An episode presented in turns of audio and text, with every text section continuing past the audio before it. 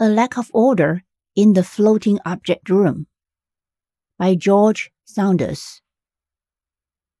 It's not hard to see why his story, some of them science fiction, some of them literary realism, often portray the human spirit at odds with a consumerist culture. A Valor basketball, half the size of a real basketball, hangs mid-air over a crib.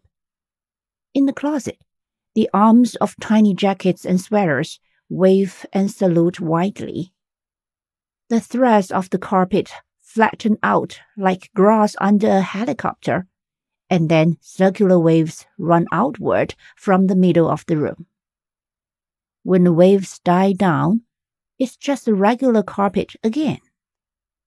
The whole cycle takes three and a half minutes.